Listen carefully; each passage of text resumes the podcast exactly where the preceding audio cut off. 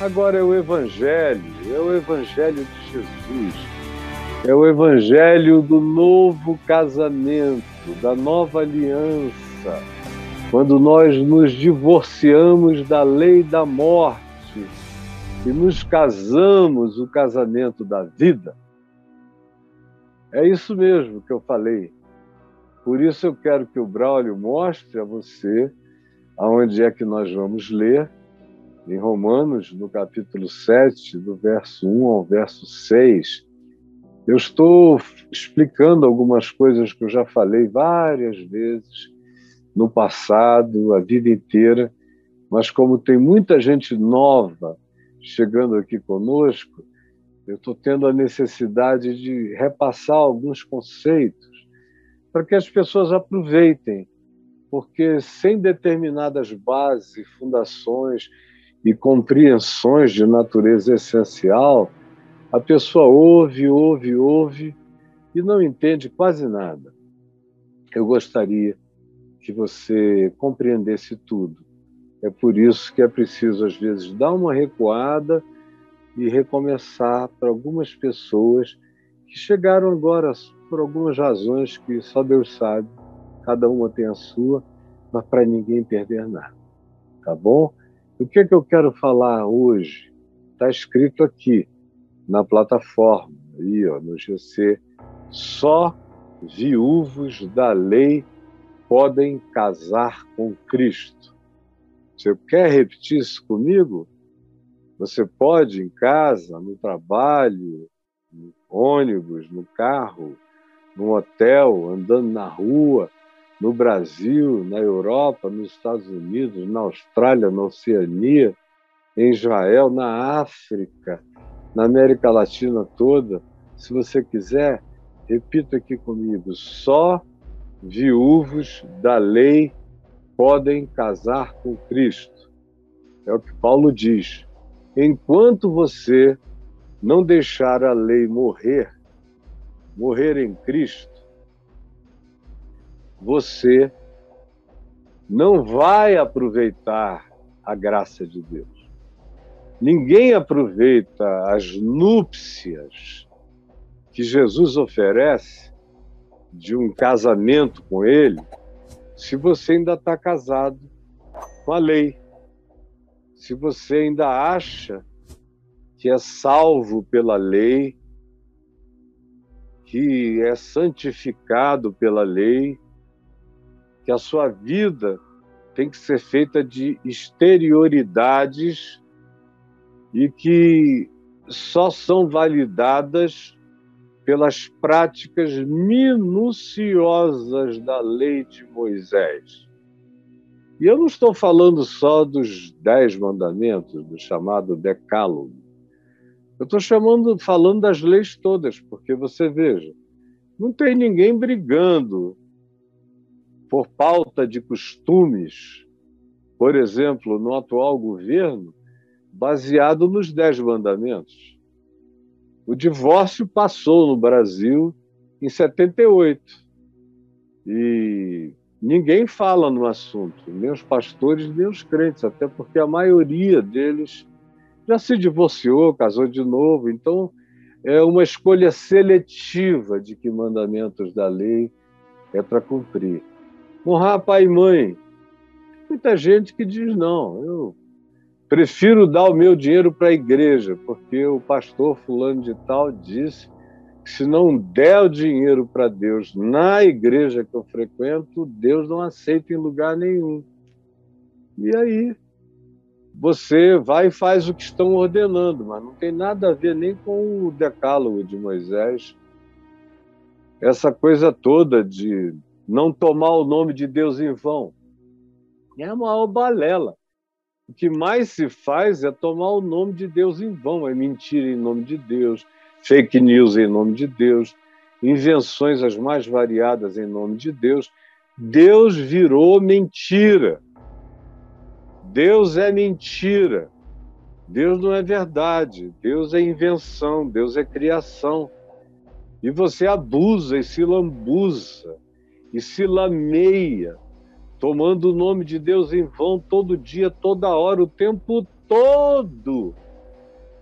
Você diz amém para o que você não concorda, diz aleluia para aquilo que você aborrece, diz Deus é bom quando você está fulo da vida, e vai dizendo coisas, inventa testemunhos, conta histórias de milagres que nunca aconteceram contigo, e o nome de Deus vai sendo blasfemado na tua boca todo dia, enquanto isso você acha que Deus fica feliz se você mentir para a glória dele. Agora, o que pega mesmo, por exemplo, eu estou tomando a pauta de costumes eh, deste governo, do governo americano anterior ao Biden, não é isso. Não é o decálogo. No decálogo não tem nada escrito sobre homem deitar com homem, mulher deitar com mulher. Não tem nada escrito sobre relações de gêneros diferentes, de natureza sexual, não tem nada escrito sobre aquilo que anima as pautas de costumes. Nos Estados Unidos, eles foram à guerra contra o Iraque, porque o Bush tinha feito a maior bobagem, o Bin Laden tinha derrubado as torres, ele estava perdendo pontos avassaladoramente, achou que precisava se vingar de alguém, mesmo que não matasse o Bin Laden, e invadiu o Iraque em nome de armas químicas. Mas a pauta foi toda animada pelos crentes, que apoiaram a guerra. E a troca é a seguinte: a gente te apoia, mas você não deixa passar o casamento gay. Você luta contra essa pauta. Então, Vão morrer milhares e milhares e milhares, mas a gente salva o pinto e a pepeca na América. Porque o argumento é: se você liberar, você chama a maldição de Deus sobre o nosso país. Mas não tem nada a ver nem com os Dez Mandamentos. Portanto, a lei que mais faz mal, que em vigência mais vai perturbando a mente das pessoas, são aquelas que trazem as condenações. Se fizer isso, é punível em tal e tal circunstância, é criminalizado assim e assim, ou é expulso, ou cai em ostracismo, ou o nome dele fica proibido, já não se pode mais falar, por causa do que a lei de Moisés dizia não no decálogo, mas nas subdivisões e nas explicações. E essa coisa cresceu tanto, mas cresceu tanto em Israel, de tal maneira, que o que, é que aconteceu? Eles foram acrescentando, como diz o profeta Isaías. Vocês foram criando mais leis e leis, estatutos e estatutos, preceitos e preceitos, mandamentos e mandamentos, criados por homens, e vocês não se cansaram de criar meticulosidades insuportáveis, que deixaram a própria lei de Moisés diminuída perto da inversão dos mestres, dos rabinos, dos teólogos, do fanatismo, das seitas que foram crescendo, das denominações que foram se desenvolvendo no meio do povo de Israel então, o que Isaías diz, Jeremias diz, Ezequiel diz, os profetas dizem isso, e Jesus. Jesus bate nisso o tempo todo. E para não ir longe, tem um capítulo inteiro em Mateus 23 que é só batendo nisso e dizendo como é que aquelas pessoas estavam ficando, como elas tinham uma aparência por fora de falsa piedade por dentro eram entes podres, pútridos, malignos, cheios de homicídio, de mentira, de ódio, de hipocrisia. Eram pessoas completamente zumbificadas. Não havia verdade, portanto, não havia vida de Deus, porque não há vida de Deus onde não há verdade e amor em nós ou em qualquer pessoa. E é essa situação e é esse o contexto aqui de Romanos 7 que anima Paulo a conversar com essas pessoas, porque, como eu disse outro dia, ontem, eu creio, lá naquela igreja de Roma, estava cheio de judeus.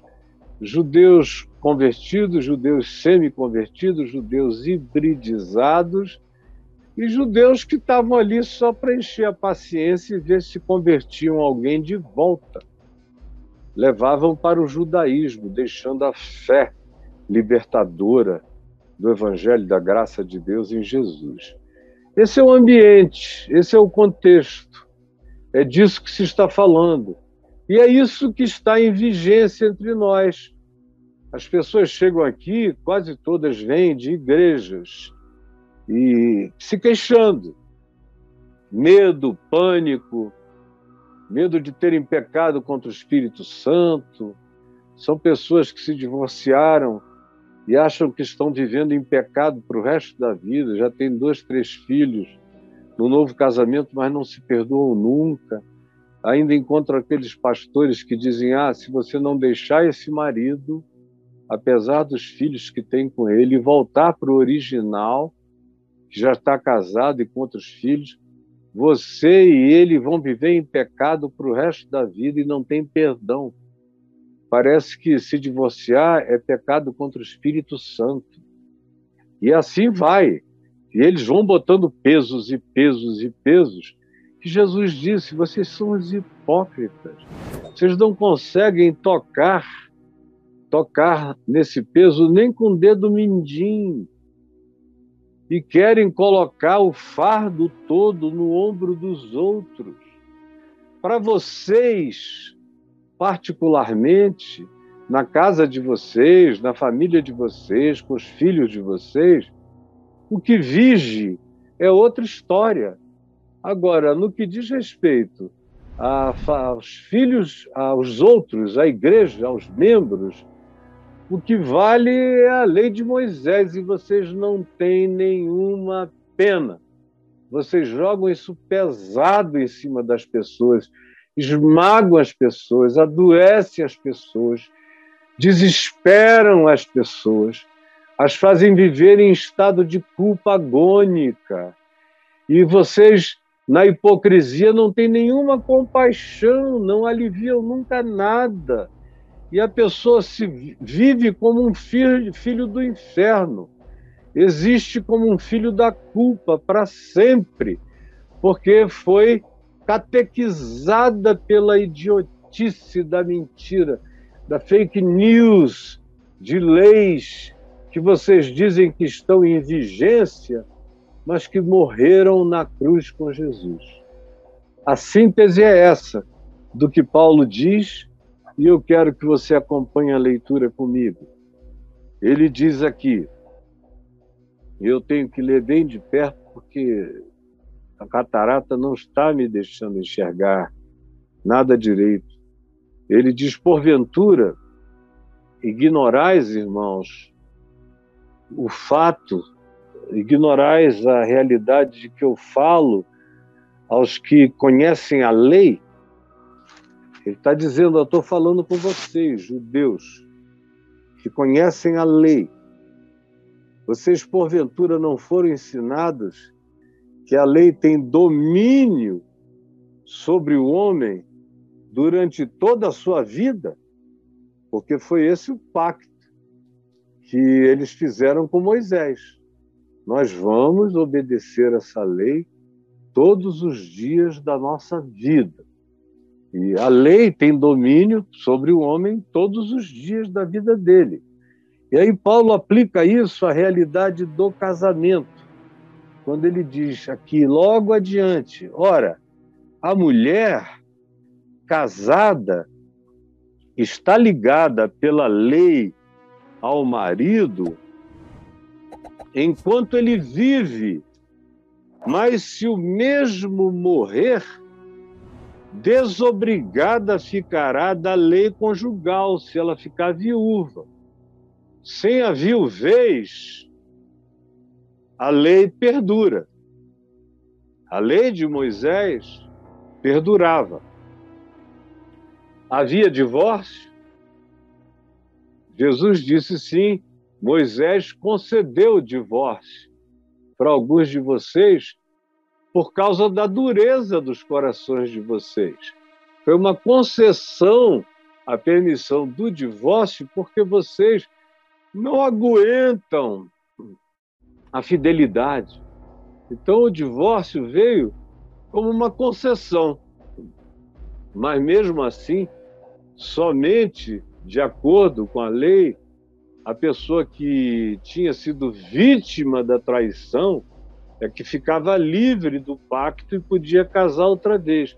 Mas aquele que tinha sido traidor permanecia em estado de culpa, de acordo com a lei de Moisés, por outras razões que quem quiser saber eu explico aí no meu portal, lá na lupinha do portal caifab.net, é só escrever divórcio que você entende todo o contexto do ambiente histórico. Mas o fato é esse. E Paulo usa esse exemplo, que é poderoso, para aqueles judeus. Ele faz questão de dizer: olha, eu estou falando com vocês que conhecem a lei e que querem viver ainda por meio dela, mesmo dizendo que são discípulos de Jesus, vocês querem viver por meio da lei. Esse é um híbrido frankensteiniano que não existe, não subsiste diante de Deus e não tem como fazer bem a alma e esquizofreniza o espírito, a alma, adoece a mente, coloca você em estado de guerra interior, de milícia, de conflito, de luta, de culpa, de medo, de juízo, o tempo todo na sua vida. E é por isso que vocês não têm paz, porque vocês querem ser de Jesus e querem ser de Moisés e da lei de Moisés e obedecer tudo do Velho Testamento e acham que dá. Não entenderam até hoje que a lei morreu em Cristo que Cristo morreu por causa da lei. Como Paulo diz em Colossenses 2, para anular o escrito de dívida, que era a lei, e que ninguém consegue obedecer porque a própria lei diz: se você me obedecer todinho, mas fracassar num único mandamento, você se torna réu de todas as culpas. Você não vai ficar com a dosimetria só do, mandamento que você transgrediu.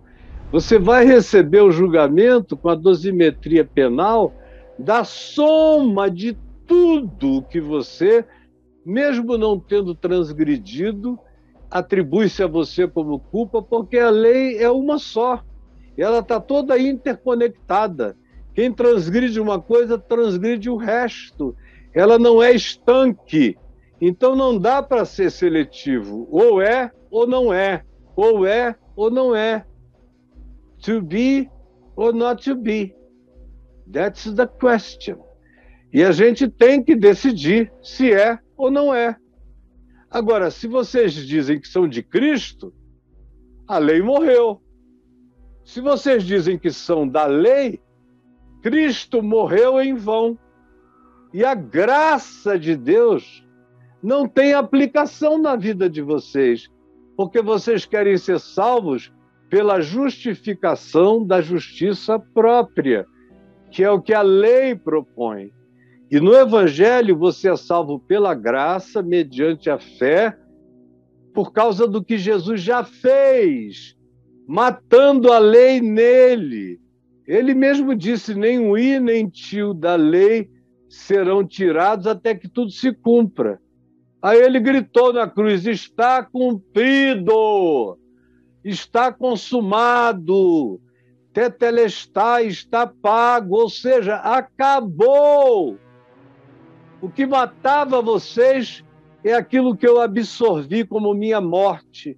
Eu sou o cordeiro único que paga tudo. Como disse João Batista, que tira o pecado do mundo, tira tirou, tira e tirará. É um presente contínuo e eterno, é um gerúndio infinito e sem fim. tira o pecado do mundo.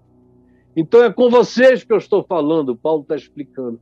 Não dá para fazer hibridização. Vocês vão ter que decidir. Não dá para sair carregando essas leis do apedrejamento, da morte, e ao mesmo tempo dizerem que foram salvos pela graça de Jesus. É mentira. Ou é uma coisa ou é outra. E quem está te ensinando a hibridização, todos esses. Você aprende isso da igreja presbiteriana, você aprende isso com Calvino, que diz que você é salvo pela graça, e depois é devolvido para a lei para ser santificado, adoece tudo de novo. Por isso, nunca entenderam a saúde do evangelho para a mente humana. É praticado em todas as outras denominações, é praticado especialmente nas mais emocionais, as mais fanáticas, que de fato nem falam de Jesus. Como eu já disse, o líder de uma das maiores denominações desse país me falou pessoalmente, há uns 25 anos atrás, aqui na minha igreja é proibido falar de Jesus, falar da cruz, porque dá azar. Fica um monte de gente com o coração humilde, quebrantado, eles perdem a ambição, perdem a ganância. E a minha igreja funciona na base da ganância. É por isso que eu só prego sobre prosperidade no Velho Testamento, porque o pessoal faz barganha, diz: Eu vou te oferecer isso se tu me fizeres aquilo. Em Jesus não tem mais oferta, porque ele morreu de uma vez para sempre. O cara sabia de tudo. Mas, Caio, é o que você prega. E o que você prega está tudo certo. Mas eu vou ficar fazendo o que eu faço porque dá infinitamente mais certo. O povo vem que vem, fica ganancioso em nome de Deus, e eu fico rico na ganância dos pobres, que querem ficar como eu, que sou o exemplo da prosperidade. É o que acontece para todo lugar. E vocês comem essa comida misturada. E depois não sabem por que, que o evangelho não faz diferença. Aí vão procurar coaches, vão procurar profetas, vão procurar novos ensinos, porque nada vai dar certo. Vocês querem Jesus mais Moisés mais tudo que vem. E Jesus só é Jesus. E o Evangelho só se manifesta como boa nova, como benefício, como libertação, como abertura dos olhos aos que não viam, como abertura da percepção aos que não ouviam, como amolecimento do coração para os que nada sentiam, se eu não tiver Jesus plus coisa nenhuma. Jesus tem que ser único, absoluto. O Evangelho é o que forma a mente de Cristo em mim, é o que dá o coração de Cristo a mim, e é o Evangelho que produz essa fé, essa certeza na imutabilidade do amor de Deus e de como Ele me quer unilateralmente e não vem de obras. Não vem de obras não vem de pseudo boas obras humanas. Para quê? Para que ninguém bata no peito dizendo eu sou o cara, eu sou mais eu. Deus me salvou porque não fez mais do que a sua obrigação. E a maioria das pessoas, conquanto não digam assim, sentem as coisas assim.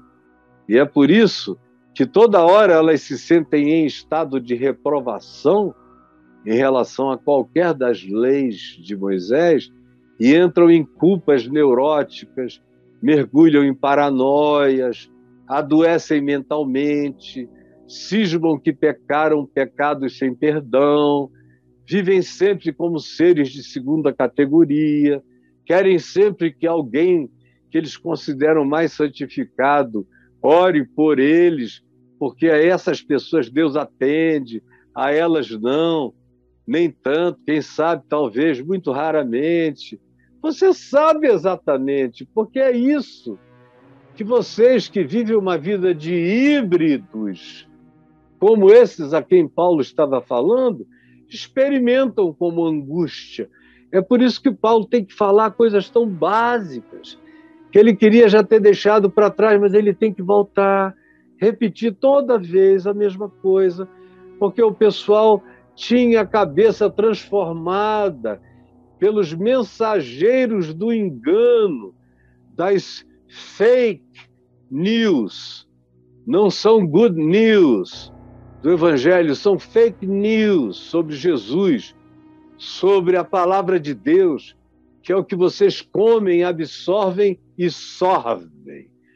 Sorvem a largos goles e vivem uma vida miserável, pobres, cegos, infelizes, nus, amedrontados, doentes nas emoções, na alma, nos sentimentos, nos pensamentos, nos afetos, porque são seres esquizofrenizados. De um lado, tem uma tentativa de um Jesus que nunca cresce, que é abafado pelos espinhos das outras sementes da lei. E a lei, com toda a sua sufocação, com todos os seus espinhos, com todas as suas maldições, e você quer que uma vida nesse estado de dicotomia antagônica, de dualidade adversária, um, uma dimensão da outra, produza o quê? Paz? Só produz doença e agonia. É isso, é a psicologia da pacificação do evangelho acontece assim. E quem não entender isso, nunca experimentará o que eu estou dizendo. Pode fazer 30 anos de yoga, não vai experimentar. Pode fazer meditação transcendental, não vai transcender. Vai ter que todo dia fazer sacrifícios de bodes e de touros. Ou seja, vai ter que viver de paliativos de 24 horas, vão ter que viver a vida inteira de terapias, de terapia, de terapia para o resto da vida, porque se aquela pessoa morrer, você não tem com quem falar, se não tiver com quem falar, você adoece, porque você não aprendeu a andar com as próprias pernas, a ter a paz que vem de Deus, que se planta em nós e que é nossa, e que não depende de ninguém, nem de circunstâncias, nem de condicionamento, nem de coisa alguma. Ela passa a nos habitar essa paz de Deus, mediante a fé, por causa da graça, e que se instala em nós e passa a exceder as circunstâncias, a tudo, a todo entendimento. Paulo prossegue com exemplo de que se a lei não morrer, está todo mundo ferrado. E ele toma o exemplo mais sensível, é o exemplo mais visceral. É o exemplo que envolve sexualidade, desejo, tesão, prazer. Ele diz: olha, a mulher ou o homem casados, segundo a lei de Moisés, estão ligados um ao outro conjugalmente por toda a vida. E se um deles quiser sair, se não for por causa de traição do adultério, que foi essa cláusula de concessão aberta depois por Moisés, vão viver cada qual, de acordo com a lei, em estado de adultério permanente. E esses pastores que pregam a lei para vocês, mas que se divorciaram, alguns deles até eles próprios adulteraram, e não as esposas mas casaram de novo, eles abriram um parêntese e eles não têm o direito de abrir esse parêntese, porque se você fizer uma única transgressão de um mandamento, você é réu de todos. Ou a lei morre por inteiro na cruz, ou não dá para a gente selecionar as partes que a gente prefere que desapareçam. Não dá. E Paulo diz: a mulher está casada, ligada, vinculada pela lei ao marido enquanto ele viver. Mas se o mesmo o marido morrer, desobrigada ficará ela da lei conjugal. Dessa forma, ela não será considerada adulta, adúltera, porque do contrário, ela seria considerada adúltera se vivendo o marido ela se ligasse a um outro. Portanto, para se unir a um outro homem, é preciso que o primeiro marido com o qual você casou morra. Aí sim você está livre da lei e não será adúltera se contrair novas núpcias, um novo casamento. Por que, que Paulo usa essa imagem? Porque foi a imagem que, por exemplo, João Batista usou. Quando ele viu Jesus, ele não só disse que Jesus era o Cordeiro de Deus que tira o pecado do mundo, mas ele disse: Ele é o noivo. Eu sou o amigo do noivo. Vocês todos são a noiva. E a alegria de ver que o noivo chegou e que vai poder esposar todo aquele que crê nele, na graça dele, que ele tira o pecado do mundo, essa alegria já está cumprida em mim. Eu já carrego essa alegria desse novo pacto, dessa nova aliança, desse sangue do Cordeiro de Deus que tira o pecado do mundo para trás, hoje e para frente. Paulo usa a mesma imagem quando ele diz que a igreja é a noiva de Cristo. Para a igreja ser a noiva de Cristo, é preciso que a lei tenha morrido no coração da igreja. Porque se a lei não morreu no coração da igreja, ela está casada com Moisés. Não pode contrair novas núpcias. Não pode contrair núpcias com o evangelho não pode ter esse novo casamento. Eu fiquei viúvo de Moisés para sempre, para ser noiva espiritual de Cristo eternamente. A minha conjugalidade não é com Moisés, não é com a lei, não é com forma alguma de moralismo, de judicialismo, de qualquer outra expressão de suposto mandamento humano que nos salve ou que nos melhore. Não. Meu casamento é com a graça de Deus pela fé em Cristo Jesus. Eu sei que eu estou pago, eu estou lavado. O diabo olha para mim e não acha nada, porque eu sou perfeito? Não, porque eu fui aperfeiçoado eternamente em Cristo Jesus. Eu sou santo em Cristo Jesus.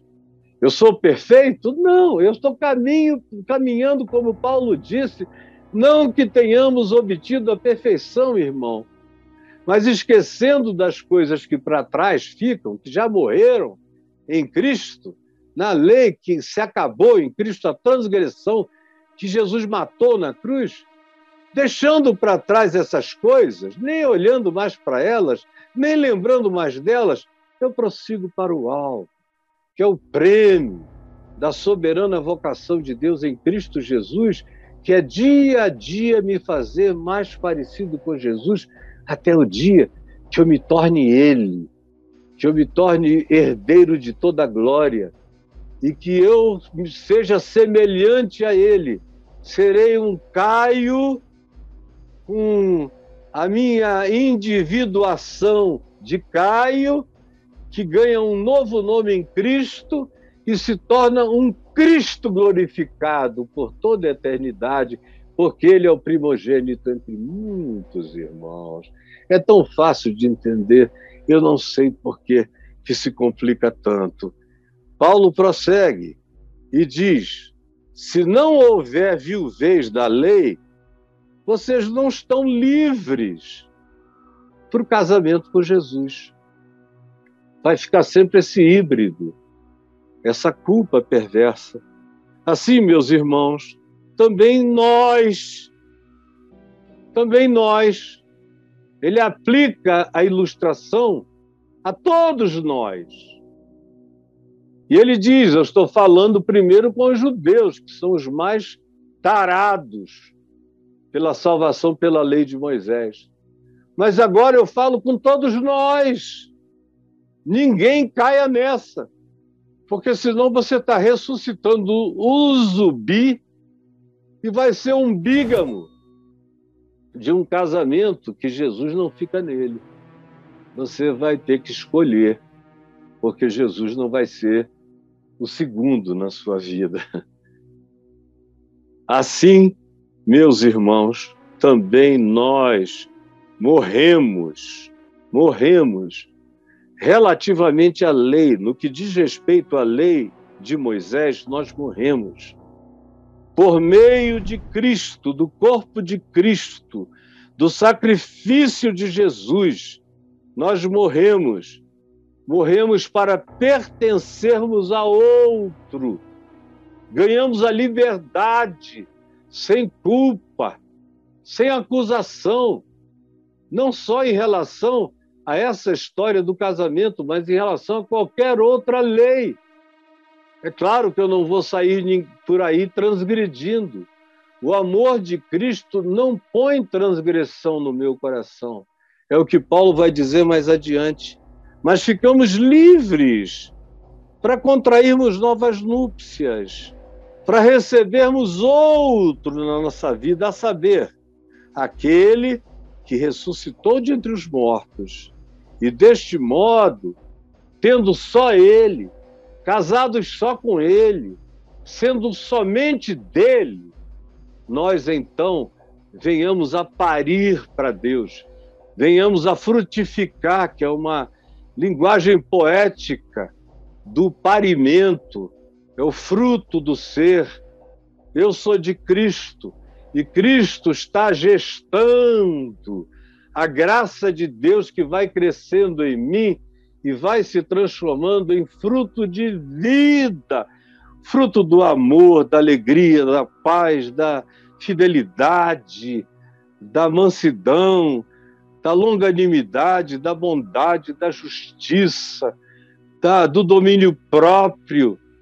São os frutos que vão crescendo isso vai me fazendo ficar como Cristo. E contra essas coisas, Paulo diz aos Gálatas: não existe lei. Quem ama não está transgredindo nada. Por isso é que Paulo diz: se você viver o evangelho em amor, todas as coisas te são lícitas. Você vai apenas discernir o que convém, o que não convém, o que edifica, o que não edifica, o que é da hora, o que não é da hora. Mas não é por causa da lei, é por causa da saúde. É por causa do que faça bem, do que edifica, do que construa, do que melhore, do que torne a gente mais a semelhança do Filho de Deus, de Cristo Jesus, pelo amor de Deus. O que falta para você entender? Frutifiquemos para Deus, porque quando vivíamos segundo a lei, Olha só o paradoxo.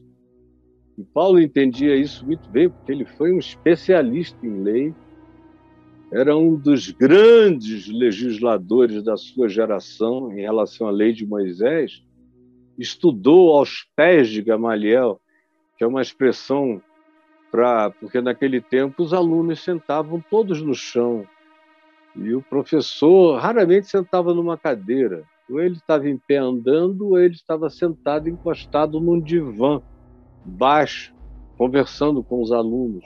Ou ele pegava os alunos e saía andando pelo campo conversando. Era outra pedagogia, cheia de ilustrações. E Paulo tinha recebido todo esse treino. O livro de Atos diz que ele, jovenzinho, já se avantajava como erudito, conhecedor da lei, como exegeta hermeneuta e como conhecedor da história toda da lei, dos rabinos, da, das interpretações, toda aquela história da lei, ele sabia, ele era mestre disso. E era por isso que ele odiava Jesus. porque ele tinha entendido que se alguém cresce em Jesus, tinha que deixar a lei. Isso ele entendeu antes de se converter. E como ele era tão de Moisés, tão fariseu, tão da lei, ele é que era mais inteligente do que praticamente todo mundo na sua geração, compreendeu a mensagem e disse não. O pessoal que de fato levar essa mensagem do evangelho a sério vai fazer Moisés morrer. E eu não quero que a minha tradição dos meus pais e tudo aquilo pelo que eu vivi e aprendi desapareça. Porque a implicação do evangelho é a morte da lei de Moisés. Porque a prática desse tal amor, de fato, psicologicamente, cobre toda a deficiência humana. Quem ama não transgride. Ele sabia disso. Mas ele achava que aquilo era diabólico, que era uma proposta libertina, queria acabar a fé dos seus antepassados. Portanto, ele se dedica a perseguir a igreja, que era um modo de extinção daquela fé. E aí ele fala, porque quando vivíamos segundo a lei, está falando dele e de outros, o que, que acontecia com a gente? Aí ele diz o paradoxo: as paixões pecaminosas, postas em realce pela lei, operavam em nossos corpos, em nossos seres, a fim de frutificarem para a morte. Quanto mais lei, mais tara, mais tesão. Fica repetindo na tua cabeça, não adulterarás, não adulterarás, você só fica vendo mulher gostosa. Não posso, eu não posso, sai, em nome de Jesus, sai, sai, sai, sai. Sai! E Paulo está dizendo o que aconteceu com ele, e ele via como um apóstolo que também tinha percepções intuitivas de natureza psicológica inigualáveis, ele estudou a própria alma dele e a dos outros e disse: Olha só o que aconteceu com a gente. Nós vivíamos segundo a lei de Moisés. E o que, que aconteceu? A lei toca no assunto da nossa doença e da nossa perversão e da nossa fraqueza mamífera, carnal, predatória, o tempo todo. E aí ela realça o bicho. Quanto mais a gente fala nela, mais o monstro cresce, mais o ser de Creta, mais o minotauro vem para fora, o homem bicho, mais aparecem esses seres híbridos de humanos que carregam toda a vitalidade animalesca, que é o que a lei produz, incita. Paulo usa a expressão põe em realce, bota em letras projetadas, que você vê antes de tudo e acima de tudo e que enche a cabeça, a mente, o coração. E aí ele disse: o diagnóstico foi as paixões, as paixões pecaminosas, lascivas, as vaidades, as arrogâncias, as soberbas, as mentiras. A gente praticava a lei do lado de fora e ficava horrível do lado de dentro ele entendeu que Jesus falou aos fariseus, e Paulo era fariseu de fariseus. O que, é que Jesus disse? Vocês são os sepulcros caiados, por fora tudo pintadinho de branco, mas por dentro vocês estão cheios de corpos putrefatos. No tempo em que a gente andava segundo a lei, Paulo diz, as paixões pecaminosas eram postas em realce, porque a lei impõe o desejo, provoca, pelo proibido, provoca o tesão na direção de tudo aquilo que é afirmado como proibição. E, portanto, essas paixões passam a operar na gente dioturnamente. É por isso que você não descansa, não tem paz.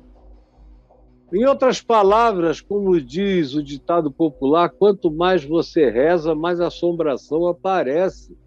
Não tem paz, porque você está todo habitado pelo desassossego, pela angústia, pela culpa, e o que mais frutifica em você é o fruto da morte, não o fruto da vida, não o fruto da paz, não o fruto do amor, não o fruto da fé, não o fruto das relações de graça na vida, mas o fruto do desejo, da lascívia, da cobiça, da vontade de ter, da ganância.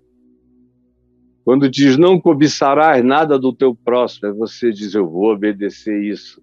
Aí é que você olha o próximo, meu Deus, a mulher dele não é como a minha, a minha está com barrigão, nananana. olha a grana dele, olha o salário dele, olha o emprego dele, olha o carro dele, olha a casa dele.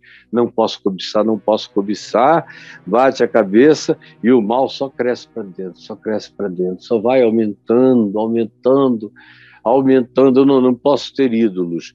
É fácil não ter ídolos de pau e de gesso mas ah, o problema para mim é o dinheiro. Eu adoro o dinheiro.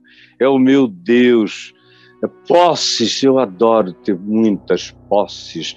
É, eu adoro ser poderoso, poderoso. O meu ídolo é o meu poder. Eu não posso abrir mão dos meus cargos, das minhas posições, dos meus tronos, das minhas cadeiras, dos meus lugares. Aí, essas paixões carnais, essas coisas que só dão em bicho humano que vai ficando perverso por tentar viver de maneira arrogante e presunçosa sua autossalvação pela lei e vai ficando um ser cada vez mais perdido, frutificando aquilo que mata a consciência, o que a deixa doente, ou aquilo que a gente, por não aguentar mais, faz pedrar e ficar entorpecido no coração da gente. E olha como ele termina. Agora, porém, agora. Ele está dizendo: olha, era assim. Se você quiser que continue assim, basta você prosseguir tentando essa hibridização. Sem falar que a maioria de vocês só usa o nome Jesus. Sai em nome de Jesus. Sangue de Jesus tem poder. Agora, evangelho, evangelho. Vocês não gostam do evangelho, ele mexe no fundo, ele chama para converter o coração, pensamentos, sentimentos, palavras, emoções. Ele começa a sua transformação de maneira intestina, visceral na gente. A gente não quer, ninguém gosta. Por isso todo mundo diz que o sermão da montanha, os mandamentos de Jesus são impraticáveis. Porque todo mundo prefere uma leizinha de Moisés para cumprir seletivamente algumas coisas na exterioridade e ficar tirando onda enquanto vive ou angustiado ou morto morto, morto em delitos e pecados. Paulo conclui agora, no entanto, por causa de Jesus, por causa da cruz, porque foi tudo pago, tudo cumprido, tudo consumado. Ele diz: libertados da lei, na cruz de Cristo e por Jesus, agora nós estamos libertos da lei. Porém, para estarmos libertos da lei, temos que nos assumir também mortos para aquilo a que antes estávamos sujeitos, que era a prática da lei e o mandamento da autossalvação e da justiça própria. Para você ficar liberto da lei, você tem que crer que a lei morreu na cruz de Cristo e fazer como Paulo fez e disse aos Gálatas: Eu só me glorio na cruz de Cristo e em mais nada e em mais ninguém. Agora, porém, tem que ser assim. Se não for assim, você está no porém, na adversativa de Moisés, vivendo todo angustiado, sem saber por que, que o Evangelho não produz o bem prometido e nunca produzirá, porque Jesus não tem o lugar da exclusividade absoluta na prática da sua fé e na, na ambiência plena da sua consciência, do seu entendimento, da sua compreensão, da sua mente, o que produz, então, pacificação. Agora, porém, libertos da lei, estamos mortos para aquilo a que estávamos sujeitos, que eram os escritos de dívidas, bancados pela lei, de modo que agora nós servimos a Deus em outro espírito. Servimos a Deus em novidade de espírito. É uma lua de mel. Não é uma lua escura, não é o lado escuro da lua, não é um eclipse. Não é a lei de Moisés que nos colocava só nas trevas da nossa própria escuridão e dos nossos medos e pânicos terríveis, a ponto de que o povo disse a Moisés: Fala-nos tu, mas nós não queremos nem ouvir a voz de Deus, porque é uma coisa horrorosa, apavorante. Mesmo na hora que a lei estava sendo dada, ela já era insuportável. Agora Paulo diz: a gente, o marido morreu em Cristo. A lei é finada.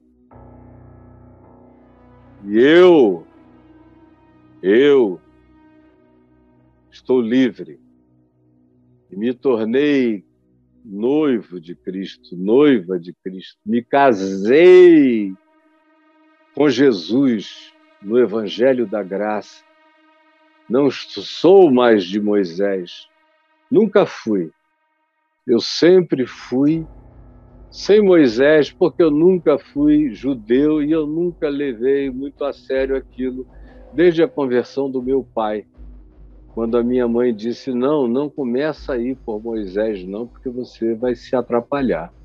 Começa aqui em Jesus. Porque esse livro, a gente só entende o princípio se a gente compreender bem o fim.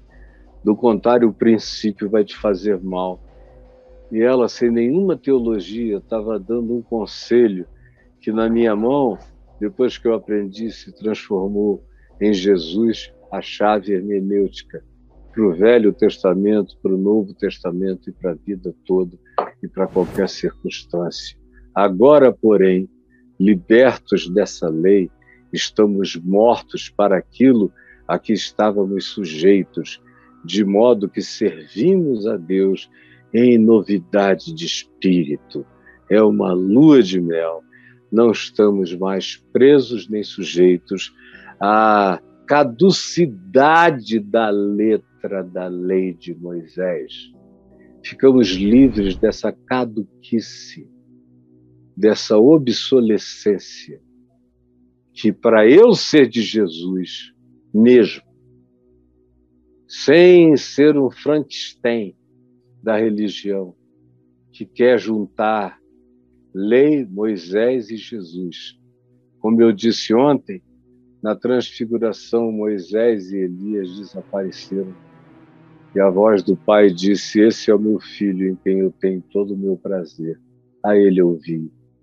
E os apóstolos abriram os olhos e viram só Jesus.